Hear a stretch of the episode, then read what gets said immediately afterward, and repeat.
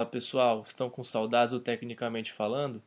Pois então nós voltamos e já temos vários convidados aí com podcasts gravados para divulgar. É só acompanhar nossa página lá no Instagram e também o nosso canal no Spotify para você ficar por dentro das novidades. E não se esqueçam que também agora temos o Tiratema com o Tomás Russo.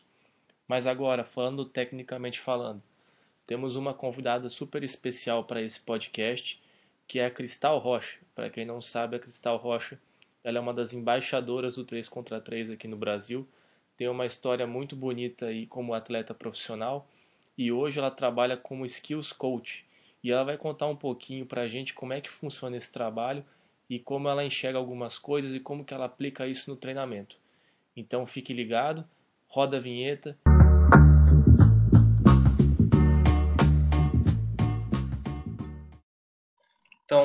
Primeiramente, Cristal, gostaria de agradecer aí a sua presença, pra, por ter aceitado o convite, estar participando aí do, do podcast do Tecnicamente Falando. Eu tenho certeza que você tem algumas coisas aí bacanas para estar agregando para o pessoal que vai estar ouvindo depois.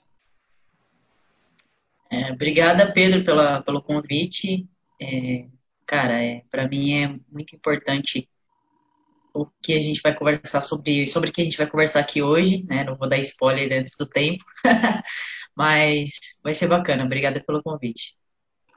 Não, legal. E, e, já vamos começar então. Fala um pouquinho antes da gente entrar na, no tema que a gente vai falar um pouquinho sobre treinamento personalizado, né? Que é uma coisa que você tem feito e está bem alta. Fala um pouquinho antes da sua trajetória como profissional aí no, no basquete. Olha, eu eu sou atleta desde os 9 anos. Eu joguei basquete 5 contra 5.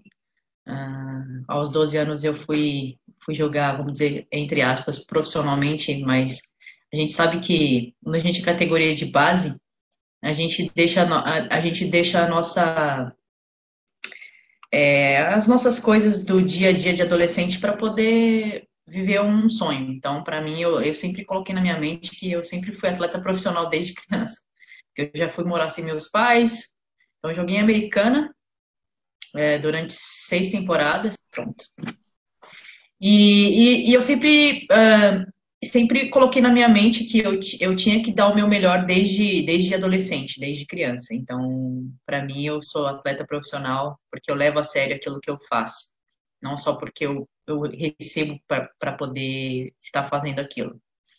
É, e aí eu joguei em muitos clubes. Joguei, só para você, só para encurtar tudo que eu fiz enquanto atleta, enquanto atleta é, joguei basquete 5 contra 5 em muitos clubes. Joguei Americana, joguei em São José dos Campos, joguei em Ourinhos, joguei em São Caetano, enfim, joguei em muitos clubes. Agora não vou lembrar de cabeça, Barretos. E, e logo, logo em seguida veio o basquete 3x3. Eu estudei, fiz faculdade, o basquete me deu essa oportunidade de ser bolsista e estudei, fiz faculdade, fui focar em algumas outras coisas que acredito que é muito importante o estudo, porque o basquete não é para sempre. Eu vi até uma entrevista é, esses dias de uma atleta da seleção brasileira, ela até mencionou, olha, a carreira do atleta vai até os 38 anos, mais ou menos.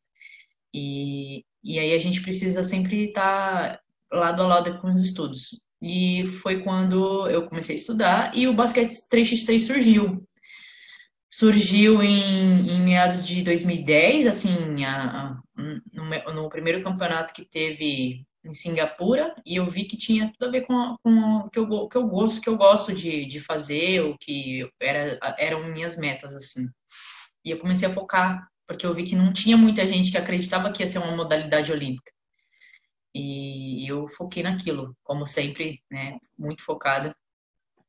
E quando eu, é, e quando eu comecei a disseminar o basquete 3x3, é, algumas pessoas até tiravam sarro, ah, falando, ah, Cristal, você tá maluca, isso daí é modinha, não sei o que, mas eu tinha muito, eu tinha muito apreço por aquilo. Eu, eu sabia que, como, como é a FIBA que estava por trás, é, eu sabia que ia ser algo grandioso. Então, eu tive, é, minha mentalidade já já buscava algo a mais, depois que eu conheci algumas pessoas também. E aí foi, cara, tipo, minha carreira toda é, do basquete 3x3.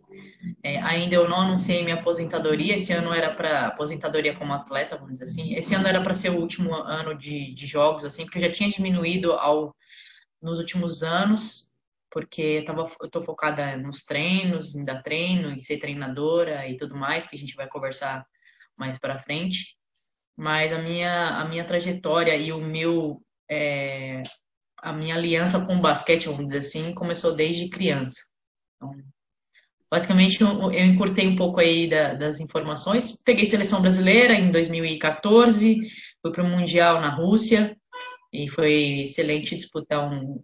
Se você representar o seu Brasil na modalidade que você você é apaixonada e o basquete 3x3 me deu essa oportunidade.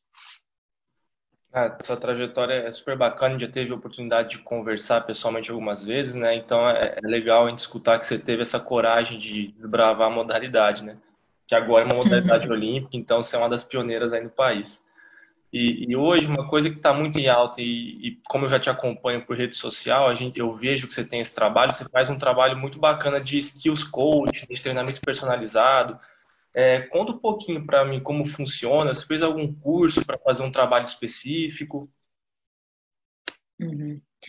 É, então, depois que eu decidi é, focar mais no, no, nos treinos, eu fui buscar algo que não tinha aqui no Brasil.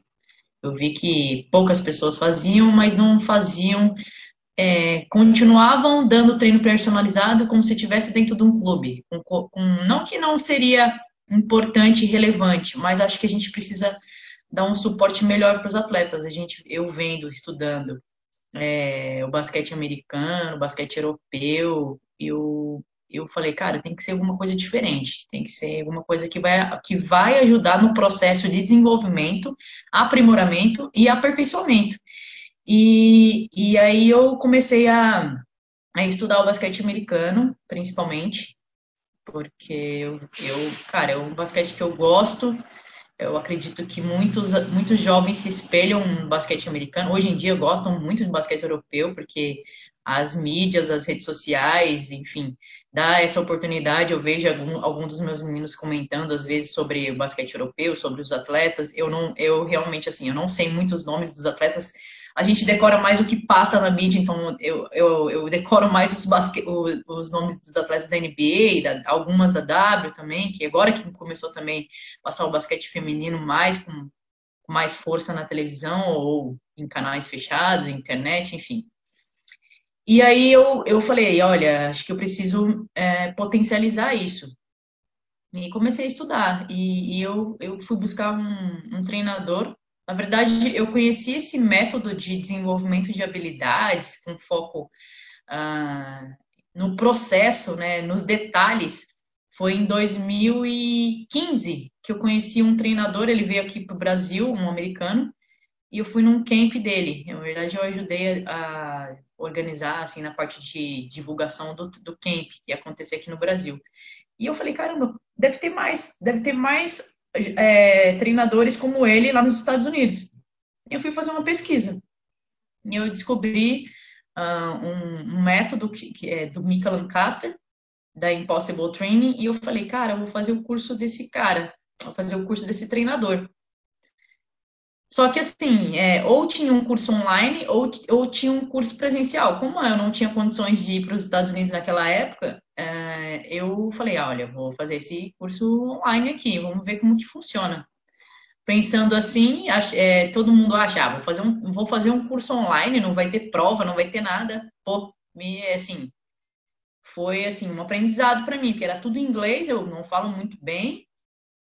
É, e aí eu comecei a estudar o, o método dele, que é, é, ele, ele desenvolveu um método que ele, ele busca é, aplicar nos atletas movimentos que, que, que, podem, que podem acontecer no jogo, no jogo, tanto básicos, mas com, com detalhes muito refinados, mas como movimentos que, aconte, que podem acontecer e a gente, a gente não dá muita importância para aquilo. E ele treina toda essa tudo esse processo, né? Independente, por exemplo, se, se o menino for fazer uma bandeja e logo ele recebe o contato e aí ele, o menino ou a menina, ele precisa finalizar, ele tá caindo no chão, ele tá quase, ele treina, ele treina essa parte bem, bem específica.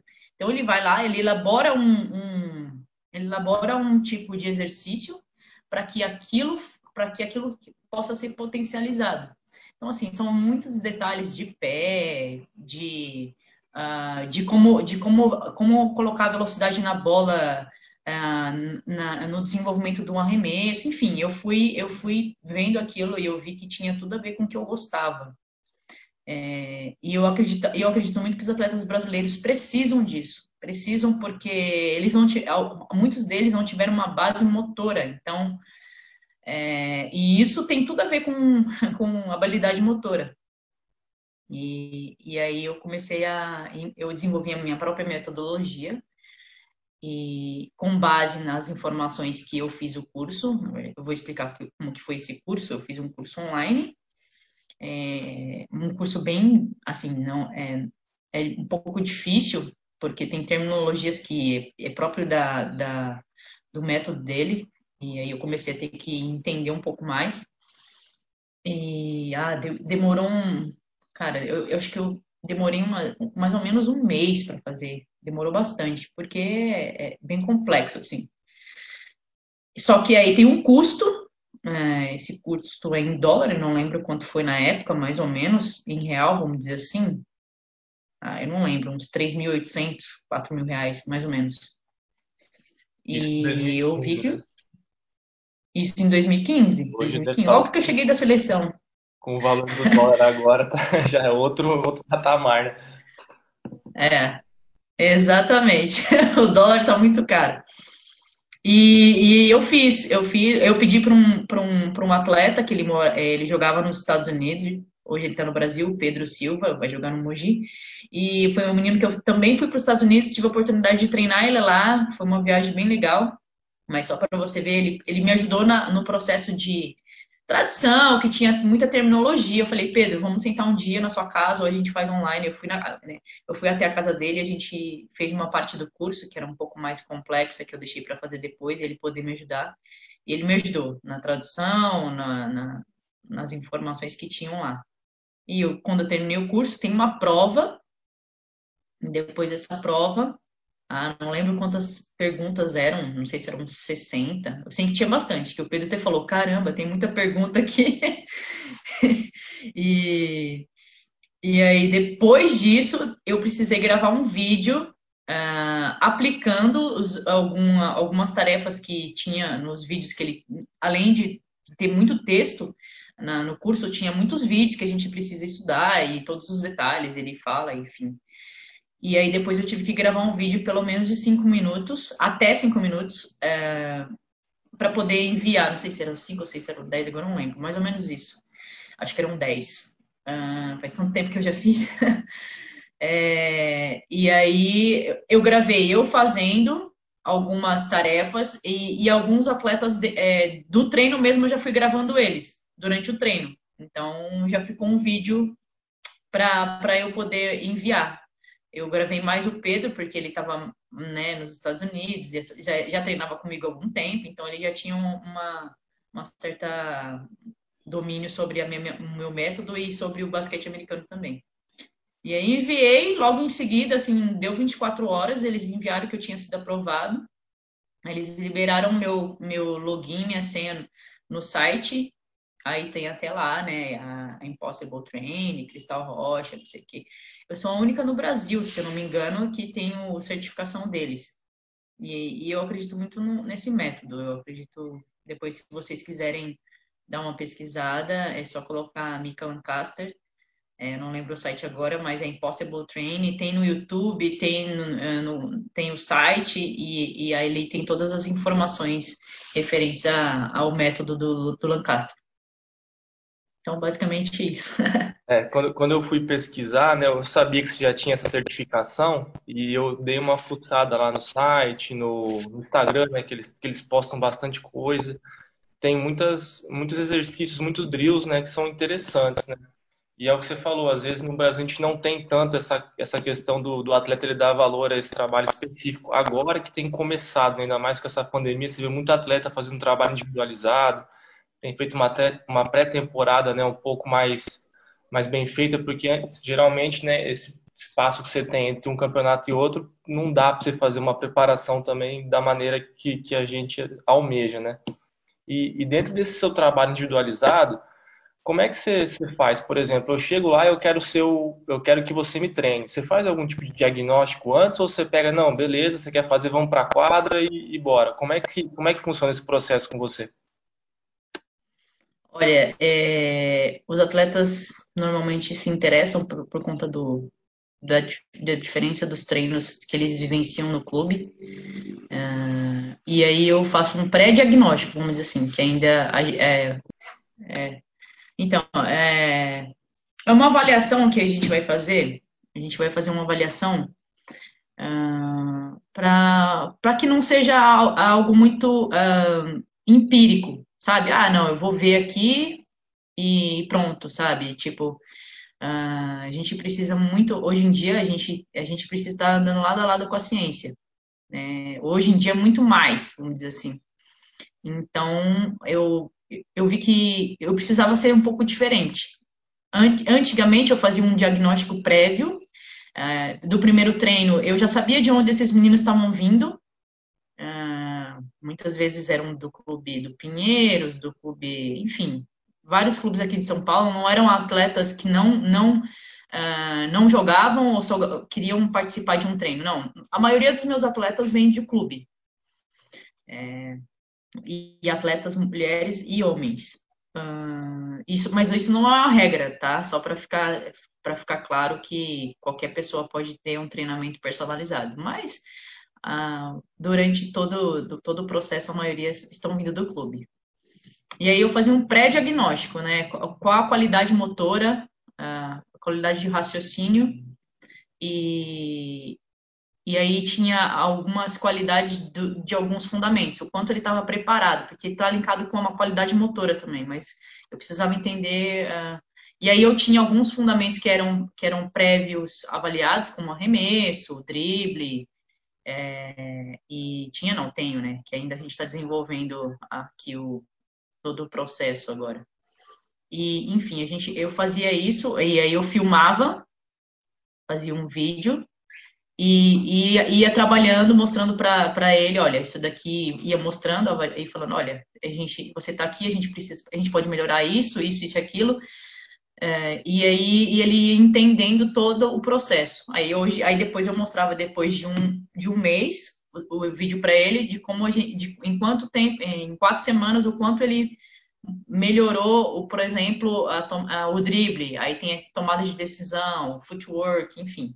É, são, são algumas coisas que eu colocava na, em algum no processo de, de, de avaliação assim para identificar e poder trabalhar num processo progressivo com eles. Mas a gente precisa também colocar, é, deixar claro que cada um está num estágio de amadurecimento. Então a gente tem que ter esse, é, essa conduta aí. Né? Um atleta de 13 anos não é um atleta, não tem a mesma capacidade e habilidade ainda de uma, de uma atleta de, de 19, 20, 21 anos. Então a gente é, precisava ver alguns detalhes. Hoje eu, eu sentei com um treinador, com, com um professor, porque não sei se vocês é, pesquisaram sobre isso. Eu fiz um curso uh, no Comitê Olímpico da Academia Brasileira de Treinadores e, e eu conheci muitos professores, doutores, mestre, vixe, muitos, muitos, muitos professores assim, pós-doc, enfim. É, e aí eu conheci o professor Borim, um deles, que é mestre em treinamento esportivo, lá de, da, Uni, da Unicamp e não posso, não, posso estar até falando alguma coisa, mas ele, é, ele é mestre em treinamento esportivo ou é doutor, eu não, não lembro agora, né? Só para ficar claro que não, não, eu, sei que ele é um, um ótimo professor e, e, tem me ajudado muito nesse processo de desenvolvimento é, de como a gente vai avaliar esses atletas. É, é, a gente conversou semana passada, até foi muito engraçado. Depois você já, já virem em contato comigo e a gente vai sentar toda quinta-feira, vai ser quase um estudo de caso ou alguma coisa assim. A gente vai sentar é, toda quinta-feira para elaborar como a gente vai desenvolver, é, porque eu falei para ele, eu falei, professor, é, fica muito empírico, a gente só, a gente consegue fazer isso, mas é muito empírico, tipo, ó, olhar, eu vi, eu vi que aquele menino não tem uma capacidade motora boa para o drible ou para o remesso, enfim. Eu queria fazer algo mais específico, mais, uh, mais elaborado.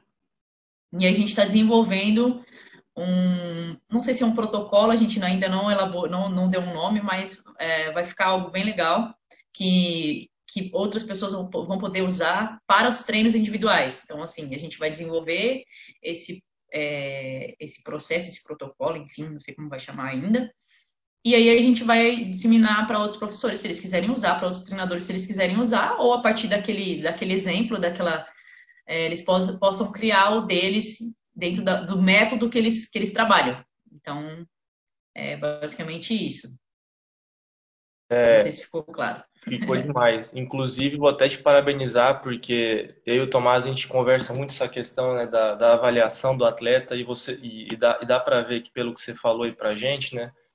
Que você está indo para um rumo que não é só, pô, não é uma coisa que você está vendo ali e você acha. Você está tentando procurar uma maneira científica de comprovar o que você está o que você está analisando e assim tentar fazer o atleta evoluir. Eu acho que isso é o que às vezes falta um pouco no nosso meio. Então é tentar fazer esse, essa junção né, da teoria com a prática. E, e isso acho que para mim é fundamental hoje para a gente poder caminhar como classe de treinadores, né? Porque a gente tem que ter, ter esse feeling do treinador da, na hora da quadra, de conseguir de bater o olho e saber alguma correção que tem que passar para o menino, mas ele também precisa ter essa base científica por trás, porque senão a gente também fica às vezes sem recurso para tentar achar as respostas para os problemas que a gente enfrenta lá no dia a dia, seja individualmente ou no coletivo. Então é muito bacana isso que você está fazendo. Exato. Exatamente, exatamente isso. Eu acredito muito que a gente precisa, é, o atleta precisa participar do processo de evolução dele. Não adianta só você falar que é isso e ele vai lá e produz. Não, ele precisa entender, mas por quê? Eles precisam perguntar, mas o, que, que vai acontecer? O porquê? é, eles precisam ver o processo. E eu quero mostrar para eles, ó, tá aqui. Você evoluiu isso, a gente vai trabalhar isso, e o que você tiver de dúvida, e é, pode perguntar que a gente vai poder te mostrar em, em números ou em vídeos. A gente elaborou, vou, vou até dar um spoiler aqui, que a gente colocou algumas informações é, é, numéricas para ver, o, enfim, avaliar o potencial em números e o desenvolvimento, o aprimoramento em números e também vídeos. É óbvio que a gente, o, o, o, basquete, como qualquer outro esporte, a gente precisa ter uma avaliação em vídeo e pegar em diversos, uh, vamos dizer assim, é, de frente, de costas e vários enfim, ângulos, né? o nome agora. Ângulos, exatamente, em vários ângulos, para poder é, mostrar para ele é, os, os parâmetros, que, onde ele onde ele está e onde ele pode chegar. Ô Cristal, a gente estava conversando sobre avaliação, né? Eu e o Pedro temos tentado, na medida do possível, desenvolver alguns instrumentos para poder avaliar os nossos atletas como um grupo, né? É, acho super interessante essa preocupação sobre a avaliação com o treinamento individual, porque não só para fazer realmente um, um mapeamento de coisas que precisam melhorar, mas também para controlar né, o treinamento, ver o que está evoluindo, o que, que ainda não foi. É, a gente ainda está muito direcionado para algo muito subjetivo de percepção do treinador, se está melhorando, se não está melhorando. E eu fico muito feliz de ouvir que, que você, junto com, com o professor Borinha, eu não conheço, mas é, com certeza vocês estão desenvolvendo algo que vai ser muito útil para o trabalho dos profissionais que trabalham com treinamento personalizado. E nesse sentido, é, a gente gostaria de saber que algo muito interessante do, do treinamento personalizado é, é, a necessidade de apresentar coisas novas, né? A gente vê o treinamento tradicional é, em equipe, você às vezes repete jogos, repete exercícios é, durante a semana, né? no treinamento personalizado você tem sempre que estar tá trazendo coisas novas, exercícios novos, porque, sei lá, o cara que vai treinar você uma hora, ele vai fazer dez diferentes tipos de exercícios, precisa ter coisas novas, rápidas, mudanças rápidas, né? Não dá para ficar fazendo sempre a mesma coisa.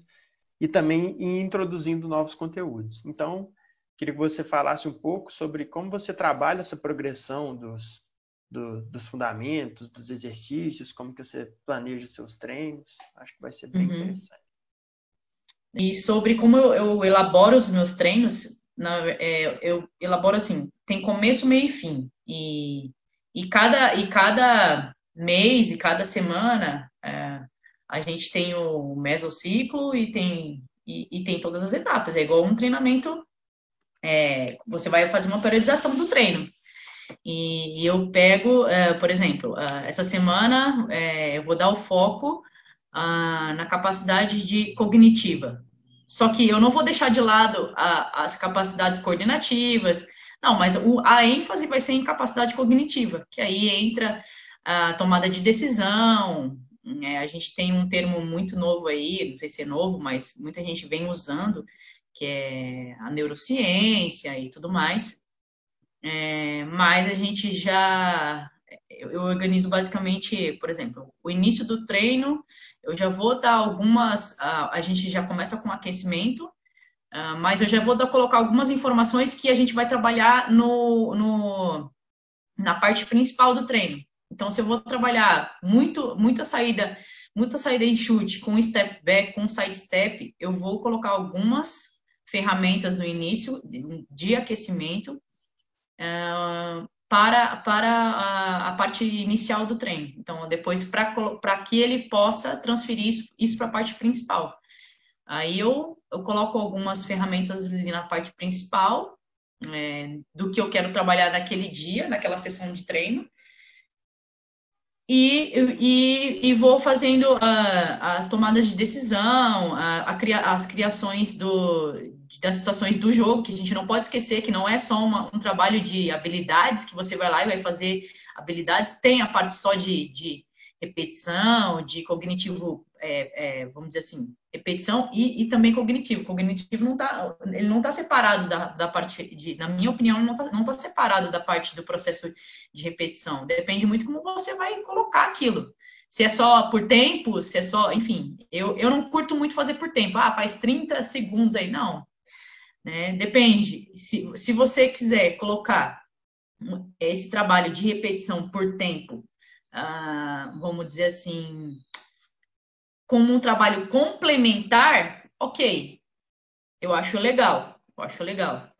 Mas na minha sessão de treino eu não coloco assim, ah, eu fico olhando, pra, eu coloco várias coisas para que ele para que ele possa pensar, para que ele possa não só estar tá repetindo. E, e aí tem a parte final, que aí eu, eu, eu, eu coloco alguns exercícios, uh, porque já, ele já vai estar cansado, né? É, por exemplo, são 15 minutos de, de, parte inicial, 20 minutos, aí depois mais é, 40, 30 minutos, 35 minutos é, de parte principal, e o restante de parte final. Uh, aí mais ou menos isso que eu faço no meu treino. Depende muito do que eu vou trabalhar, qual vai ser a ênfase do que eu vou trabalhar naquele dia. É, mas eu acredito muito que a gente está trabalhando algo. Uma coisa está linkada com a outra, é só o que você vai trabalhar é, na, específico naquele dia. Então, aí no final, normalmente eu coloco um trabalho de, de é, às vezes de repetição, às vezes de, de vamos dizer assim, eu tenho que deixar um pouco mais eles um pouco mais tranquilos, então colocar algo mais divertido no final, assim para eles não saírem insatisfeitos com aquele treino de uma hora, dependendo muito da idade, né? Se for um menino de 14 anos é, é bem complicado, enfim. E, e, normalmente os atletas que vêm treinar comigo, é, eles estão muito focados e eles sabem eles sabem onde eles querem chegar. Então é, eu não preciso estar tá elaborando algo tipo, ah, tem que ser totalmente, totalmente divertido. Não. Tem, tem, tem dias da semana que pode ser feito aquela diversão, aquela, aquela competição, aquela brincadeira entre treinador e atleta. e assim vai, gente. Cara, legal demais, Cristal. Eu acho que dá para a gente fazer mais uma pergunta antes de ter que abrir outro, outro, outra sala.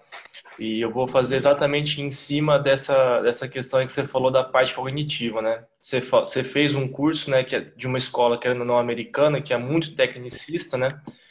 E, querendo ou não, a técnica é absurdamente importante dentro do jogo. Só que você ter só a técnica, ela não vai te ajudar a resolver os problemas que o jogo apresenta. Como é que você tem uhum. trabalhado esses processos cognitivos aliado à técnica? Né? Eu vi até que você fez agora um curso aí junto com o Nando, você pode até aproveitar e falar um pouco também. Uhum. É, assim, eu consigo enxergar no, no, nos treinamentos do Lancaster, né, no, no método dele, é, é, é, óbvio que é, é, a maioria das coisas é muito tecnicista e até vi ele, eu até vi ele dando uma colocando um vídeo esses dias só falando sobre isso que é, os, a repetição os movimentos eles são muito uh, eles são muito importantes. Como que ele usa a parte vamos dizer assim a imprevisibilidade porque aí entra na parte um pouco cognitiva do pensar para poder se reajustar naquela situação do jogo. Que é o que é o conceito que ele põe, assim, ele não põe, ele, ele, ele até fala assim, ah, eu não estou pensando como você vai é, usar é, é, a tática naquele momento. Eu quero, eu quero, eu quero que você, como você vai usar a técnica dentro da tática. Ele, ele fez um vídeo sobre isso. Como, que você vai ter a tomada de decisão para você poder aplicar na tática. Que o, que o treinador vai colocar lá, jogadas, as situações uh, de jogo relacionadas à tática. E, assim, eu, eu acredito muito que o processo da, das habilidades cognitivas depende muito como você quer colocar. Por exemplo, o Lancaster, um, uma finalização com imprevisibilidade. Ele, ele, pede, ele pode jogar um cone para cima e você precisa pensar para fazer aquilo. Mudar a bola de mão, é óbvio que é uma repetição, mas imagina jogar um cone para cima, mudar a bola de mão e pegar o cone de novo e finalizar. É, é, basicamente o que vai acontecer no jogo, vamos dizer assim. Você vai receber o contato, você precisa mudar a direção do, da sua mão, você precisa manter o seu corpo é, controlado para finalizar e ainda concluir a cesta. Então, é, depende muito, depende muito da metodologia. Eu, eu, eu, eu é, junto com o Nantes, a gente desenvolveu um curso, acredito até que depois ele, pode, ele possa vir aí falar, porque é, na verdade ele já, tinha, ele já tinha criado algumas coisas e ele me chamou para estar tá participando do curso é, na elaboração e, é, e estruturação do curso e, e é um, um, curso de neurociência, é neurociência aplicada ao basquete, mas eu acredito que muitas das coisas que, que a gente fez ali, muita gente já entendia, mas não sabia como, como fazer o exercício. Vamos dizer assim, eles estavam mais preocupados é, na parte do exercício, né? Porque até porque o curso foi voltado para isso, não era muito, não era muito teórico. Então, ah, era um, era um, é um curso é, bem curto e também voltado para treinos uh, para fazer em casa, porque não tem muito recurso. Então, ah, o drible, o drible você pode fazer como? Ah, você não vai fazer só repetindo 10, é, um minuto lá, 30 segundos lá. Não, você pode colocar imprevisibilidade. Você pode colocar algo que o atleta possa raciocinar. E, e também e, e torna-se um pouco mais é, dinâmico e desafiador para o atleta. Eu fiz com meus atletas e eles acharam bem legais. Assim, é óbvio que eu coloquei algumas outras ferramentas, é, porque tem um atleta que tem quadra, então eu preciso colocar outras ferramentas, tem cesta, porque o curso foi voltado para quem não tem uma cesta, para quem tem que fazer alguma coisa para ativar o cérebro naquele dia e também os fundamentos e a capacidade de habilidade motora, né, os fundamentos do jogo. Então, basicamente, o curso foi elaborado para isso. E aí, dentro, de, dentro disso, uh, eu, eu coloco, assim, algumas...